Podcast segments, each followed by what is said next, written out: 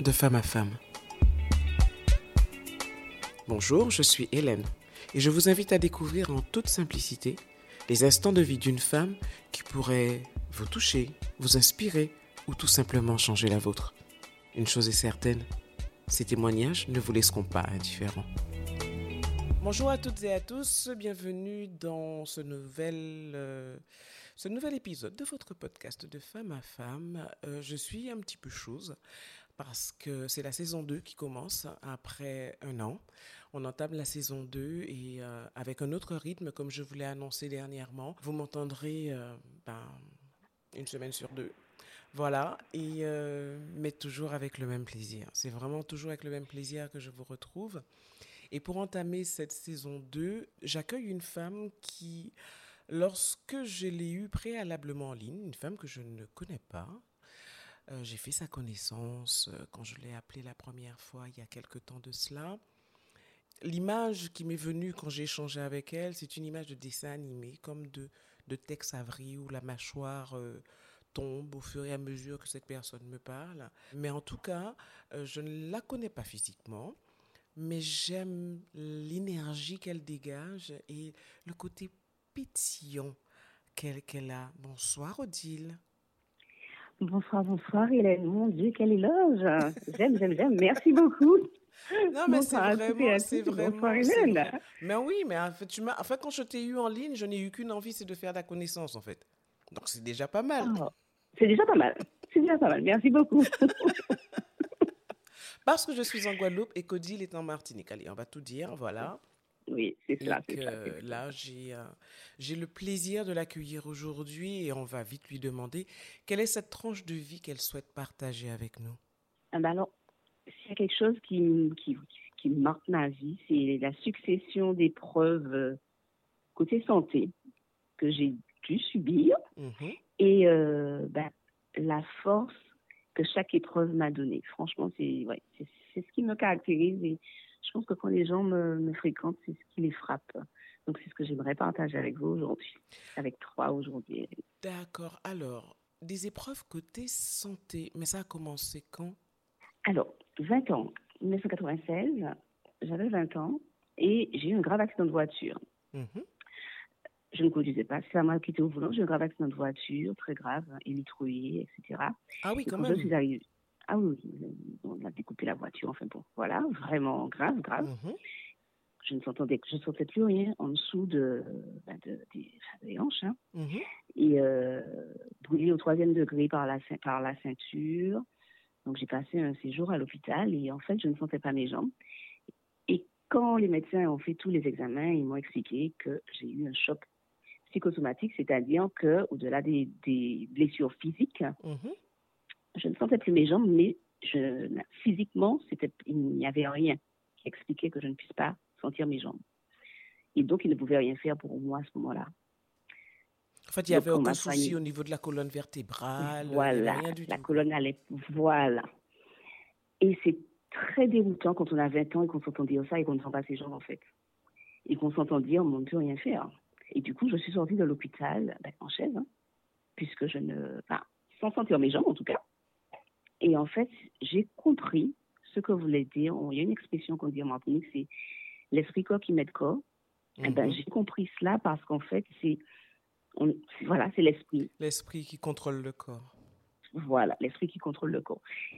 Pourquoi j'ai eu cette réaction? Quelques années a, auparavant, j'ai une amie qui avait un accident qui était, qui est, qui est devenue handicapée. Donc, je pense que mon cerveau a, a dû faire un bug. Enfin bref, c'est toujours été que je suis rentrée chez moi dans cet état. Ça a duré quelques jours et un jour, j'ai euh, j'ai ressenti les jambes. Et c'était la première épreuve parce que ça aurait pu rester très longtemps comme cela. Tu as eu un suivi psychologique? Ben, non, parce que alors je suis très très jeune. Hein, je suis une femme très jeune. J'ai 20 ans quand on enlève la CPA de 27, ça fait. Alors j'ai 47 ans aujourd'hui, mhm. mais j'avais 20 ans à l'époque. Il, y a, il y a 27 ans, on en parlait. Enfin, le suivi psychologique, etc. Mais c'était pas quelque chose d'automatique. Non, pas du tout, pas du tout.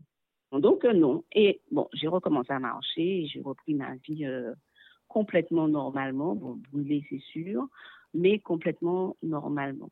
Mais c'était la première épreuve, en fait, où je me suis dit, ben, tout peut s'arrêter, en fait. vraiment. On le sait, mais quand on le vit, voilà. Donc, du coup, bah, Ta convalescence a duré combien de temps après cet accident, selon toi? Ah, Pas assez longtemps que ça. Une fois que j'ai recommencé à marcher, euh, ben, un mois après, j'ai été longtemps euh, soignée pour la brûlure, parce que la ceinture m'a brûlé au troisième degré, donc tout le long, j'étais brûlée mmh vraiment. Mmh mais euh, j'ai repris, j'étais à la fac, j'ai repris les cours à la fac trois semaines, un mois après. Il y avait les partiels ah oui, quand même. ah, ça a été, oui, pour quelqu'un qui a été déployé, et puis, en fait, ton pronostic vital n'était pas engagé, mais c'était quand même assez grave. Oui, oui, c'est, oui, mais à partir du moment où physiquement il n'y a rien, ben pour les médecins, ben ça, ça va aller quoi. Ouais, ouais, ouais. Donc ça a été la première épreuve. À 20 ans. Et, euh, et puis à 20 ans, j'avais 20 ans. Et ensuite, bon ben voilà, la vie a continué. Et puis euh, plus tard, ben, je ne suis donc plus étudiante, hein, je suis euh, professeure. et puis ben, arrive le moment où je, je vais être maman. Et euh, mon médecin m'annonce, les médecins m'annoncent, ben non, vous n'aurez pas d'enfant. Parce que vous avez une maladie, vraiment, d'endométriose qui est aujourd'hui très connue. À l'époque, beaucoup moins. Ah oui, clairement. Tu avais quel âge quand on t'a annoncé ton endométriose? J'avais 28 ans. Donc, c'était en 2004. Aujourd'hui, c'est quelque chose dont on parle beaucoup, mais à l'époque, pas du tout. Ah oui, ils ont, ils ont ils n'ont pas compris tout de suite hein, que c'était mhm. l'endométriose. On m'a donné toutes sortes de noms. Aujourd'hui, je sais que c'est ça, donc euh, je fais le raccourci. Et euh, on m'a dit, ben non, vous n'aurez pas d'enfant. En fait, tu fais partie de cette génération de femmes qui avaient des règles douloureuses, mais c'était normal. C'est normal. Arrête de faire ta chochotte. Euh, c'est mhm. normal que ça fasse mal. Mhm. Voilà, voilà. J'ai beaucoup, beaucoup entendu cela. Et alors que le désir d'enfant était chez moi très fort. Je, voulais un enfant. Et c'était mon compagnon aussi, mais j'avais vraiment, enfin pour moi, j'en avais envie. Et quand on m'a dit ça, on m'a annoncé ça, dans mon humanité, j'ai eu une, montée de larmes. Et je crois qu'elles n'ont pas coulé parce que j'ai dit au médecin, j'entends ce que vous dites. Et je suis partie, je me suis dit, mais non, mais je veux mon enfant. Donc c'était en 2004. En 2005, je tombe enceinte.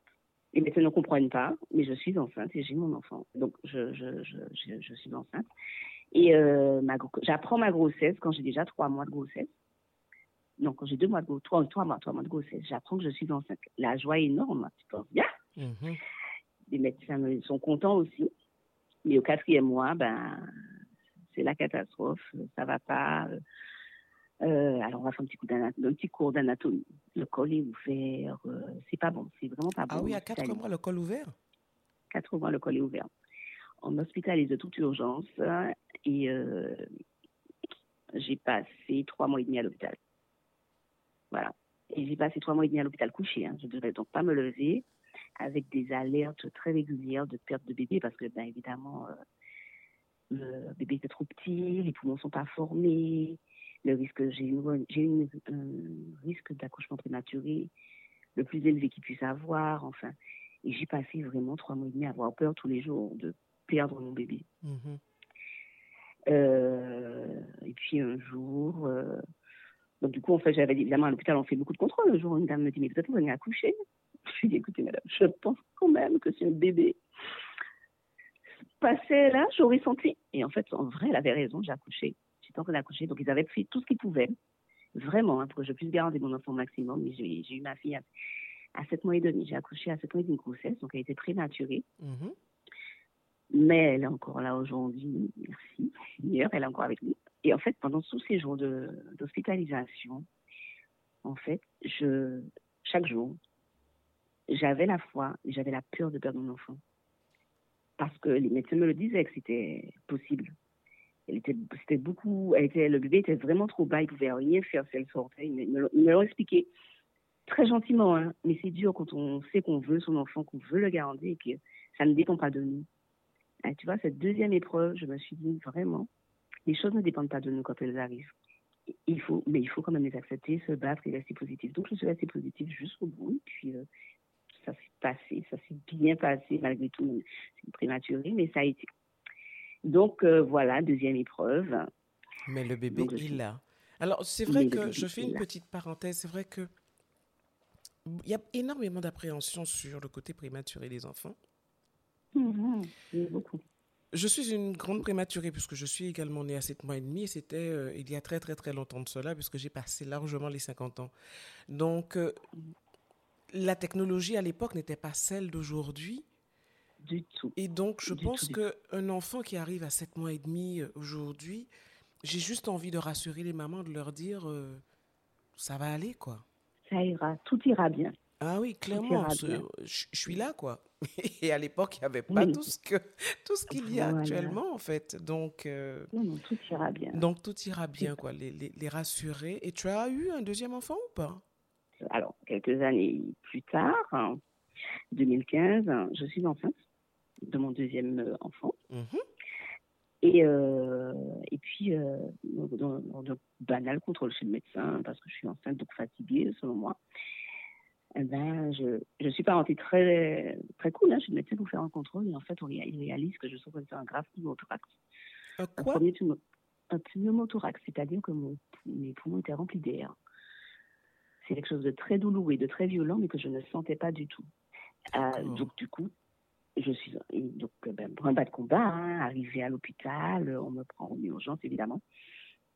Sauf qu'il faut faire, il faut, faut faire des radios je suis enceinte. Ah oui, ouais, ouais. Enceinte de combien de mois Alors à ce moment-là, j'étais enceinte de 4 mois et demi. J'allais sur mon cinquième mois. Donc, euh, bon, évidemment, l'esprit de maman, non, non, non, non, mais en même temps, il faut pas. Eux, ils ont, il faut, il faut sauver, il faut faire. Et donc, du coup, euh, ils font ce qu'ils peuvent. Le bébé ne survit pas. Euh, j'ai vécu des choses très douloureuses. Je me suis retrouvée en soins intensifs parce que le poumon s'est euh, chargé d'air et ça a été compliqué. Je me suis retrouvée en soins intensifs. Euh, mais j'ai pas jamais été dans le coma. Soins intensifs, mais je n'étais pas dans le coma. Mm-hmm.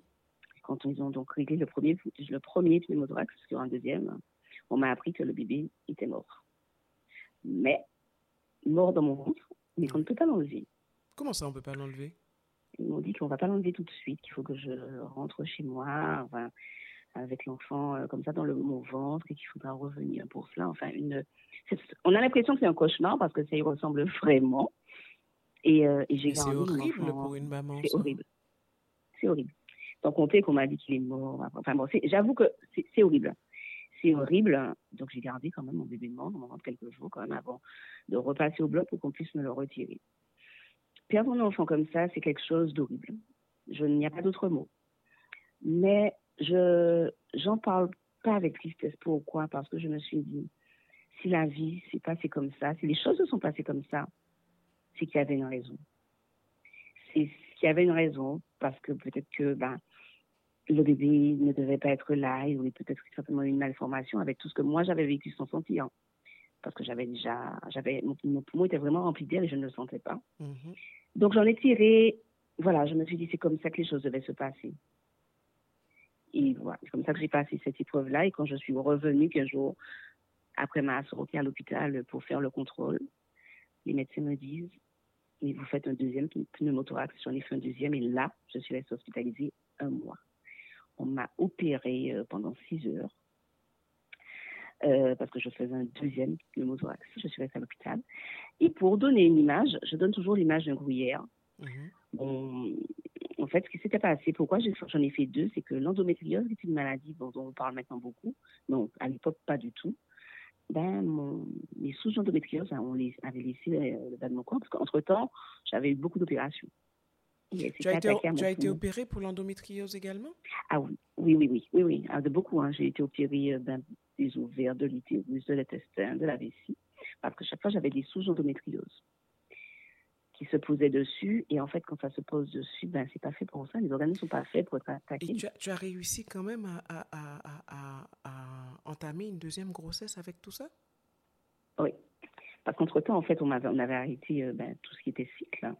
Et quand j'ai voulu avoir le, mon bébé, les médecins n'y croyaient pas. Hein. Ils m'ont dit, bon, oui, si vous voulez, mais ça va être compliqué. Ah ben voilà, c'est, le bébé est arrivé. Mais là, euh, de façon détournée, finalement, c'est encore l'endométriose qui, qui, qui, était là. Et quand on a opéré du coup du deuxième pneumothorax, on m'a retiré une partie du poumon droit euh, et mon poumon gauche aussi. Je prends l'image du gruyère, tu vois, un gruyère, mm -hmm. des, des mm -hmm. il fallait les enlever. Donc, euh, voilà, aujourd'hui, où j'en suis, enfin, à, cause de l'endométriose. Donc, des fois, on me dit, oui, mais enfin, ça, ça fait beaucoup. Hein. Je dis, ça fait pas beaucoup parce que finalement, en fait, après chaque chose qui t'arrive comme ça, tu te dis, OK, mais finalement, ça aurait pu être pire parce que je suis là et puis. Et puis si on a pu enlever, c'est que ben, c'est qu'il faut, ben, c'est que c'est une bonne chose en fait. Ah oui, parce, mais tu fais de l'endométriose à un stade quand même élevé. Oui, oui, oui, oui. Là, j'ai, ta, ta première opération s'est, euh, s'est déroulée après ta première grossesse?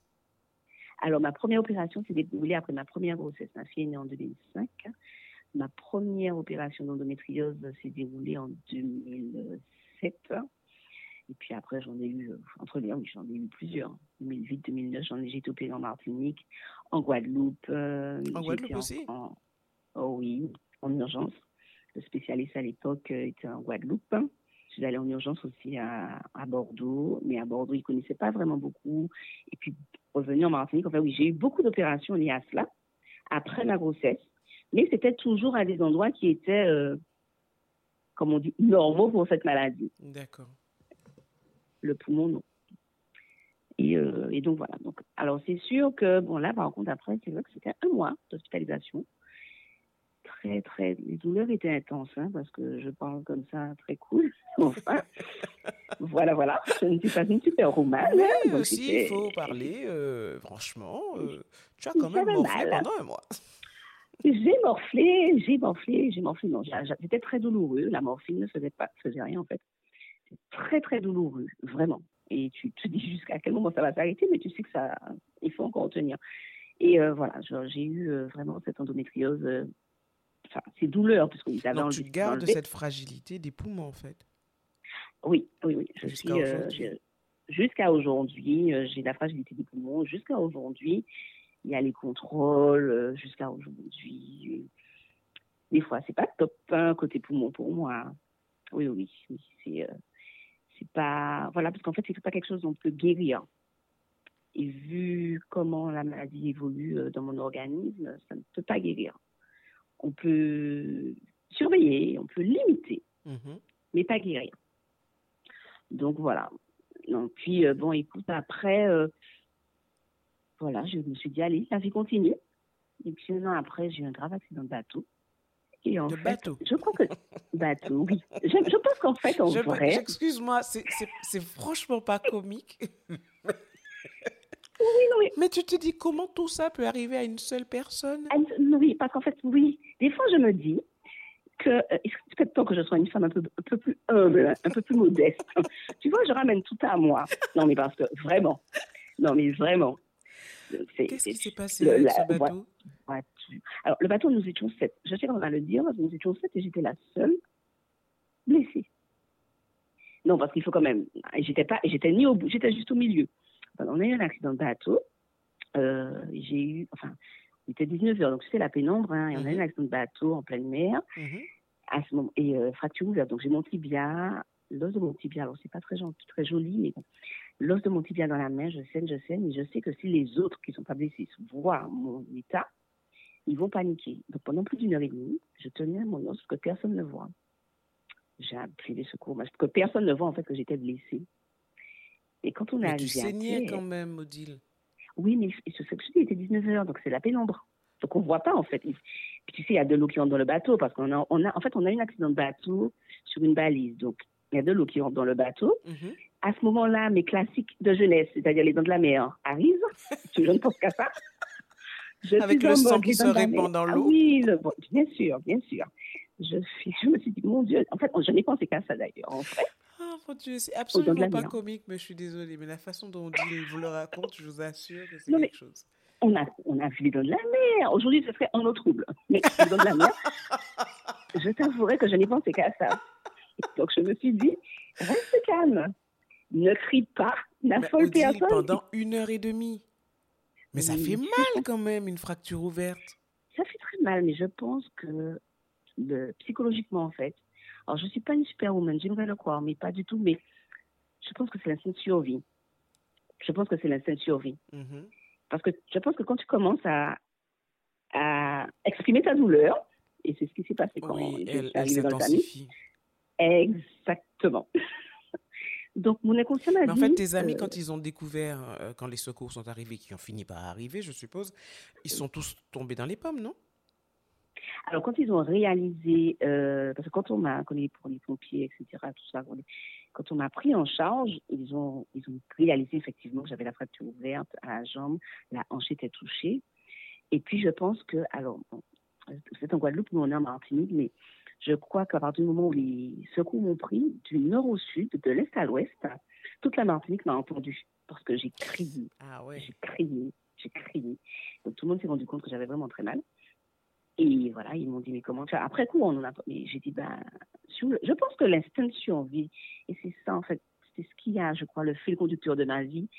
L'instinct de survie, tu te dis, à certains moments, il y a, y a, un proverbe, hein, bon, alors je sais pas le mien, je le connais pas trop bien, mais la seule solution, c'est avancer, enfin quelque chose comme ça. Mm-hmm. Ben, c'était, c'est vraiment ça à quoi j'ai pensé à ce moment-là. la seule solution là, Odile, si, tu te tais, tu tiens, tu prends, tu demandes d'apporter des téléphones pour toi, tu appelles, et voilà, et c'était ça. Et euh, de cet accident, bon, j'ai encore des séquelles, j'ai gardé, quand même, euh, ça s'est passé en 2016, je suis restée quand même 4 ans sous, euh, il a fallu me réopérer, j'ai eu grosse opération, j'ai eu 3 ans de kiné. encore aujourd'hui, ma jambe va gonfler, encore aujourd'hui, j'aurai des douleurs. Mais bah, je, je, fais, je fais du sport, je vis quand même malgré tout. Quand la jambe gonfle trop, quand j'ai trop mal, eh ben, eh ben, je m'arrête. Hein. Mais j'ai encore ma jambe, tu vois. Mais là, elle, le, tibia s'est bien ressoudé? Alors, le tibia s'est bien ressoudé, donc ils avaient été obligés, comme l'os avait été ben, complètement, il avait volé en éclat selon les, les, termes du médecin, pour mhm. reprendre les termes du médecin. Mhm. Du coup, ils avaient mis euh, une, broche, un métal, une broche, même pas une broche, une tige pour que l'os puisse se refaire. D'accord. Sauf donc ça prend plus de temps quand on, a, quand on est aussi jeune que moi, n'est-ce pas? Oui, oui, oui, Mais ça s'est quand même refait. Sauf que quand il a fallu opérer pour retirer le, le, le, ah le matériel, voilà, mm-hmm. il y a eu des complications. Il y a eu des complications et donc du coup, j'ai de nouveau souffert en fait très douloureusement parce que bah, quand il a fallu retirer, tu sais, le corps, il est fait comme il est fait. Hein c'était un corps étranger. Il l'avait d'abord rejeté, puis il l'avait gardé. En fait, quand il eux, ils ont voulu retirer, ça il y a eu des complications. Donc, beaucoup de douleurs, beaucoup, beaucoup de douleurs. Mais euh, aujourd'hui, je me dis, euh, je marche.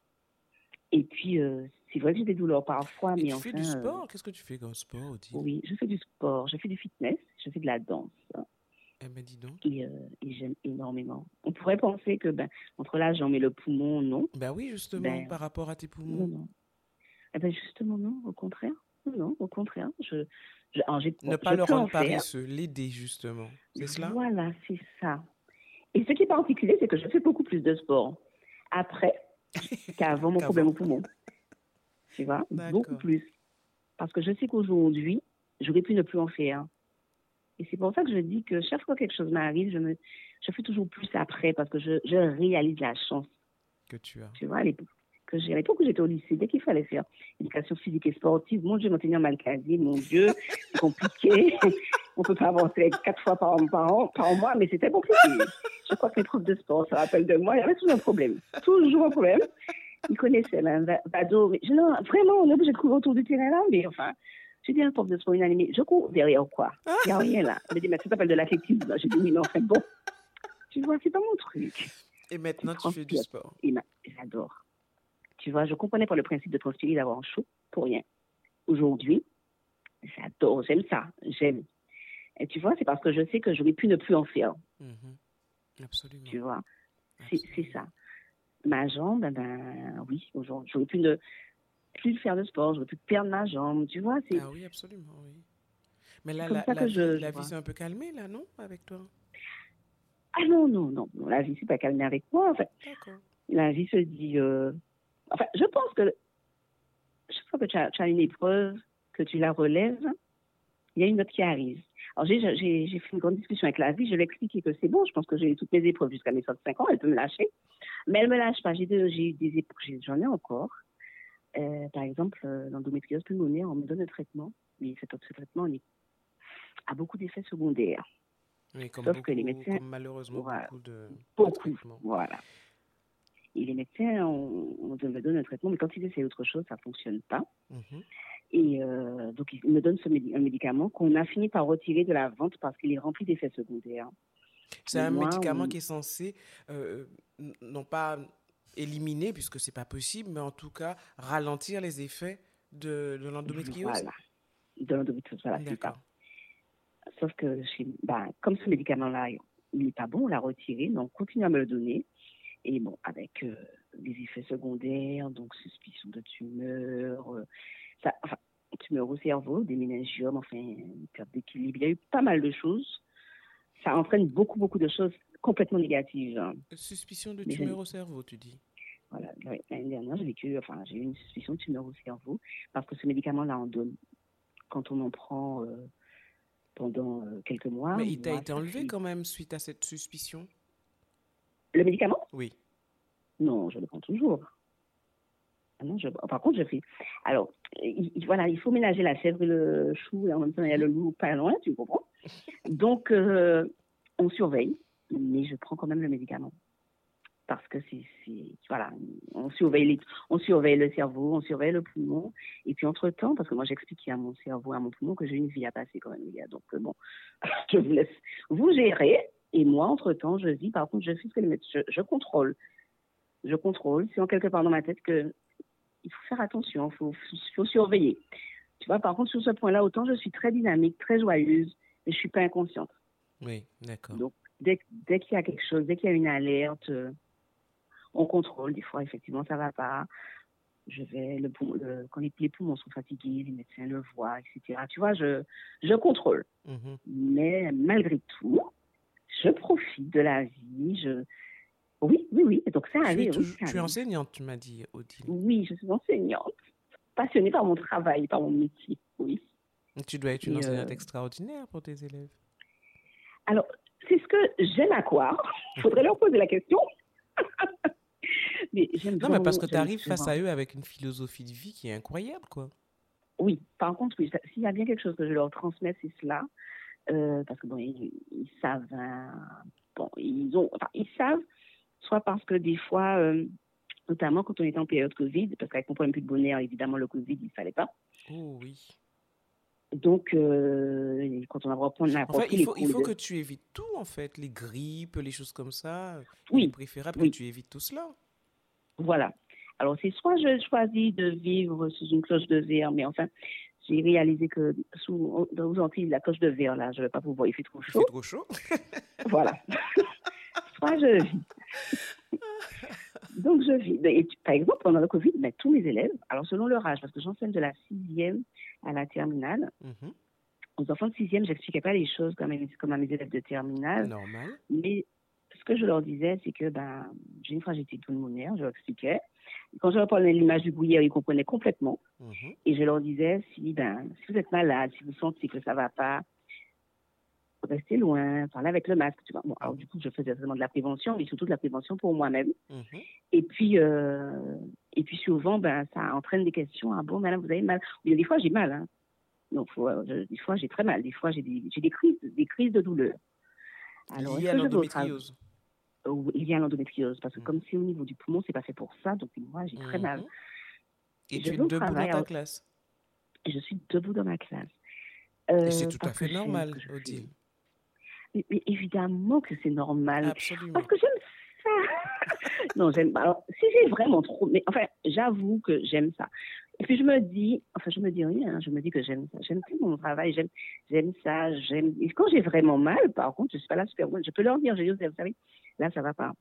Ou des fois, ils me disent, ça m'est déjà arrivé, qu'ils disent, madame, vous avez mal, parce qu'ils voient les rictus, tu sais, le douleur. Mhm. Je leur dis, oui, oui, oui. Puis alors, des fois, j'en joue. Je dis, alors, vous voyez, je suis debout là, alors que j'ai mal. Alors, vous allez travailler. D'accord, madame, d'accord. tu vois? Ça, ça, peut jouer aussi, ça peut jouer. Mais bon, après, c'est la vie parce que je me dis, euh, je dis qu'il y a pire ailleurs parce que j'aime pas cette expression. Quand on vit quelque chose qui est compliqué, c'est notre pire à nous. Tu vois, tu m'entendras jamais dire à quelqu'un, euh, il y a pire ailleurs. C'est pas vrai. Si tu le vis, si c'est douloureux pour toi aujourd'hui, Hélène, c'est parce que c'est douloureux pour toi. Bien, absolument. Donc, je n'aime pas cette expression, il y a pire ailleurs. Mais euh, quand mon pire est là, je me dis que mon meilleur sera, viendra, tu vois. Donc, euh, voilà. Et d'ailleurs, je vais rebondir sur une expression. Euh, tu sais, quand j'étais plus, quand j'étais petite, autour de Légendiens, après la pluie, le beau temps, mon Dieu, cette mhm. expression, oh là là, mon Dieu, aucun sens. Quand tu as 10, 11, 12 ans, après la pluie, le beau temps, gars, quand il pleut, mhm. il pleut. Il fait gris, c'est pas joli, je n'aime pas la pluie. Et puis j'ai grandi. Et tu as j'ai compris. J'ai oh compris le sens. J'ai tendance, moi, à dire euh, que derrière les nuages, le ciel est toujours bleu. Ah, je connaissais pas, c'est joli ça. Ah, c'est très joli. Et c'est très vrai. Oui, parce ah, ben que les nuages passent. Exact. Et le ciel reste bleu. Absolument. Non, non, c'est, non, non, c'est très bien. Voilà. Ben, ça, c'est la vie, tu vois. Qui... Eh ben, j'ai appris quelque chose avec toi aujourd'hui et aujourd'hui, je comprends que. Ben, j'ai envie de t'appeler Terminator, Odile. Terminator. Alors, je ne sais pas ce que je, je, en mille. mais, non, non, parce que Terminator, c'est, bon, ça fait référence, bien sûr, au film. Euh, voilà. Au film, oui. Où, euh, quel que soit ce que tu lui fais, euh, le mec, il se redresse et il est là, quoi. Tout, tout ce qu'il se prend, il se redresse toujours. Et, euh, et tu te redresses toujours. Je, crois que c'est ta passion, c'est même pas... Tu n'aimes pas la vie, tu es passionné par la vie. Voilà, j'allais te le dire, j'aime la vie, vraiment, vraiment. J'aime la vie. Je dis pas que tout est facile et tout ça. On va, on va, on va, arrêter. On va pas faire de, hein, slogans euh, qui sont complètement irréalistes, mais j'aime la vie. Et, euh, voilà, j'aime, la vie. Donc, je suis passionnée par la vie, par ma vie et puis par la vie en général. Mhm. Vraiment. Et tu le transmets euh, très bien. Ah, c'est gentil, merci beaucoup, vraiment. Vraiment, Quel message que tu aurais à faire passer?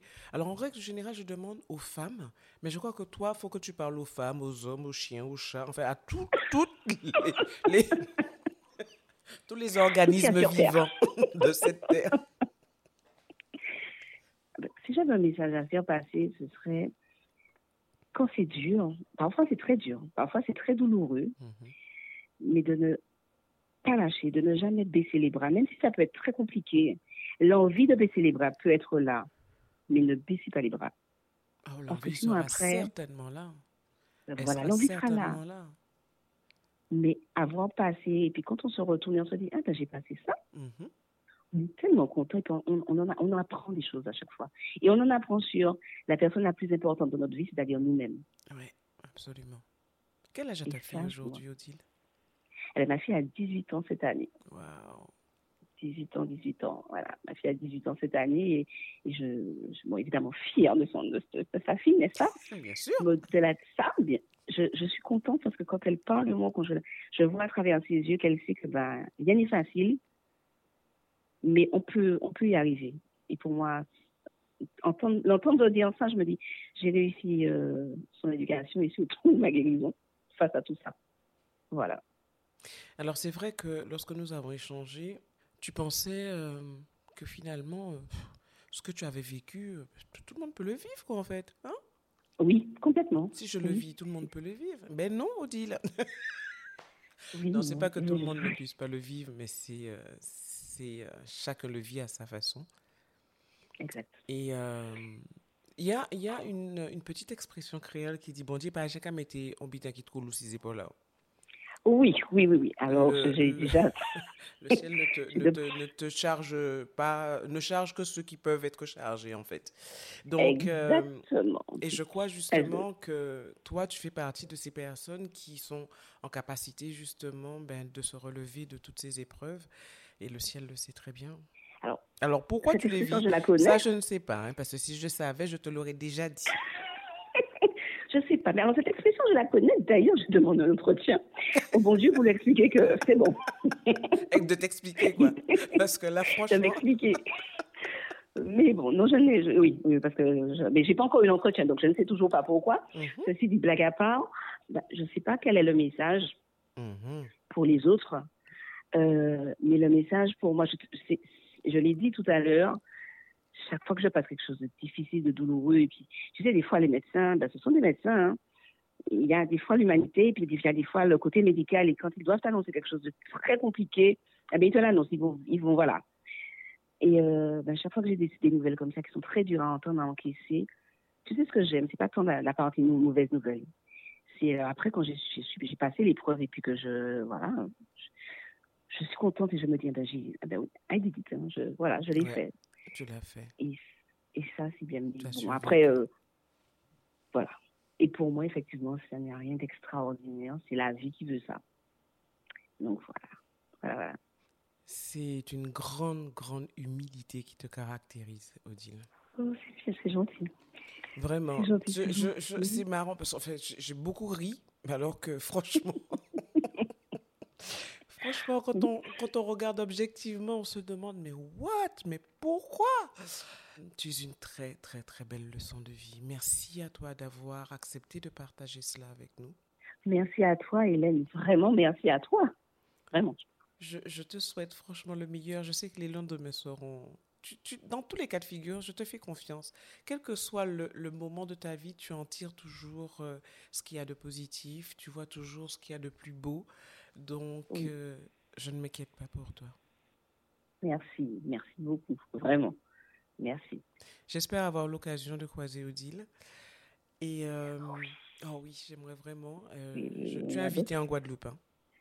Oui, et euh, comme j'aime beaucoup la Guadeloupe, alors oui. Voilà, c'est ça. On peut aller éventuellement faire une pétition pour, euh, le prix des billets exorbitants entre la Guadeloupe et la Martinique. Mais Hélène, tu as, tu, tu, as, tu, as, dit, hein, tu viens de dire que je suis invitée en Guadeloupe. Je vais te Donc la personne, la... personne qui t'invite paye le billet. voilà. non, même pas, je vais arriver, mais je vais te rappeler. Hélène, tu as dit que je suis invitée en Guadeloupe. Mais voilà, nous. Ça sera avec grand plaisir. Merci d'avoir partagé ce moment avec nous, Odile. Merci à toi. Merci tu continues à, prendre soin de toi? Promis, important. À bientôt alors. À bientôt. Bye bye. Au revoir. Merci d'avoir partagé ce moment avec nous. Ce podcast est disponible sur toutes les plateformes. Donc n'hésitez pas à liker, à laisser des commentaires pour aider à son développement et puis pourquoi pas être mon invité un de ces jours. En attendant, prenez soin de vous.